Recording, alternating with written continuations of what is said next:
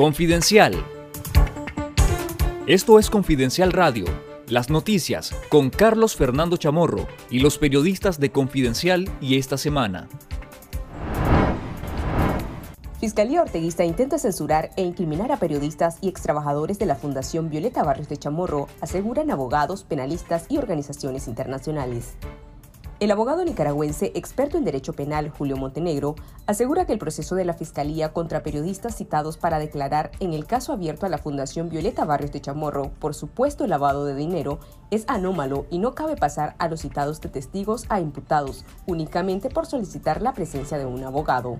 Organizaciones internacionales que trabajan en defensa de la libertad de prensa también expresaron su preocupación por las acciones en contra de los medios de comunicación.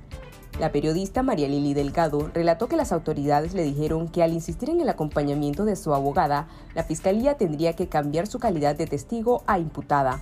Montenegro dijo que la solicitud de asistencia legal no es causa para que una persona pase de testigo a imputado y que para hacer este cambio, el fiscal a cargo del caso debe seguir un proceso que incluya datos de la investigación, entrevista a testigos, prácticas periciales, pruebas documentales, entre otras. La Sociedad Interamericana de Prensa, el Comité para la Protección de Periodistas y la Comisión Interamericana de Derechos Humanos manifestaron su preocupación por esta nueva arremetida en contra del periodismo independiente de Nicaragua. Escuchemos a la coordinadora para América Latina del Comité para Protección de Periodistas, Natalie Southwick. Desde las perspectivas de la comunidad internacional, especialmente las organizaciones que defienden la libertad de prensa, observamos con bastante preocupación las acciones por parte del gobierno nicaragüense para intimidar, censurar, presionar y hasta criminalizar a los las periodistas y la prensa independiente en Nicaragua. Ahora se ve que están intentando vincularse a varios periodistas a este proceso de investigación por supuesto lavado de dinero y nos preocupa la posibilidad de que el gobierno encuentre una excusa para que esas personas citadas pasen de ser testigos a presuntos cómplices. Las citatorias de la Fiscalía contra periodistas independientes continúan. Los llamados han incluido al periodista de radio ABC Estéreo de Estelí, Roberto Mora, el director de Literal, José Adán Silva, el director de Radio Darío, Aníbal Toruño, y la representante legal de la Costeñísima.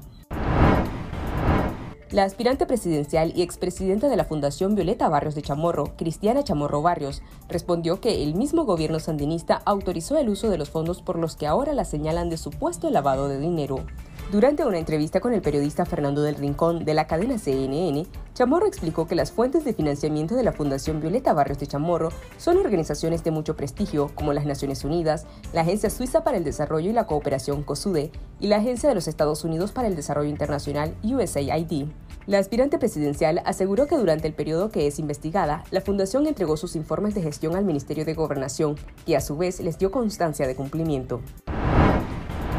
La coalición nacional envió una carta al Partido Ciudadanos por la Libertad en la que plantean una nueva propuesta de unidad política de cara a los comicios de noviembre próximo, pero el partido C por L continúa sin dar respuesta. La coalición nacional está en la disposición de apoyar las candidaturas a presidente y vicepresidente que lleve C por L, siempre y cuando éstas resulten de un proceso democrático en el que todos los aspirantes estén incluidos, según la propuesta de la coalición. Sin embargo, C por L mantiene silencio sobre los llamados de diversos sectores de la oposición para que abran su mecanismo de preselección de candidatos después de que el Partido de Restauración Democrática fue despojado de su personería jurídica por el Consejo Supremo Electoral y la coalición nacional quedó sin su casilla. Confidencial intentó tener una declaración del vicepresidente de C por L, Oscar Sobalbarro, pero este no respondió a nuestras solicitudes. El Ministerio de Salud celebró que durante 2020 pudo continuar con todos los programas de salud y fortaleció el sistema de atención, pero los datos de la misma institución demuestran lo contrario.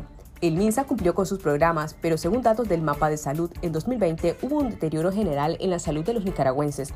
Nicaragua ocupó en 2020 el tercer puesto mundial en porcentaje de sobremortalidad atribuible a la pandemia, y según proyecciones médicas, los fallecidos por COVID-19 serían alrededor de 9.000 personas. En 2020, el país mostró incrementos en enfermedades crónicas de un 35% en hipertensión, 36% en diabetes y 182% en cardiopatías. También aumentaron las muertes por estos padecimientos. Entre 2017 y 2019 se daban en promedio 8 muertes al día por infartos, pero entre enero y agosto de 2020 aumentó a 16. Los fallecimientos por diabetes también pasaron de 6 a 13 y los de hipertensión de 3 a 5. Esto fue Confidencial Radio de lunes a viernes a las 12.30 del mediodía y los jueves una edición especial a las 11 de la mañana. Escuche nuestros podcasts en Spotify y visítenos en confidencial.com.ni con el mejor periodismo investigativo.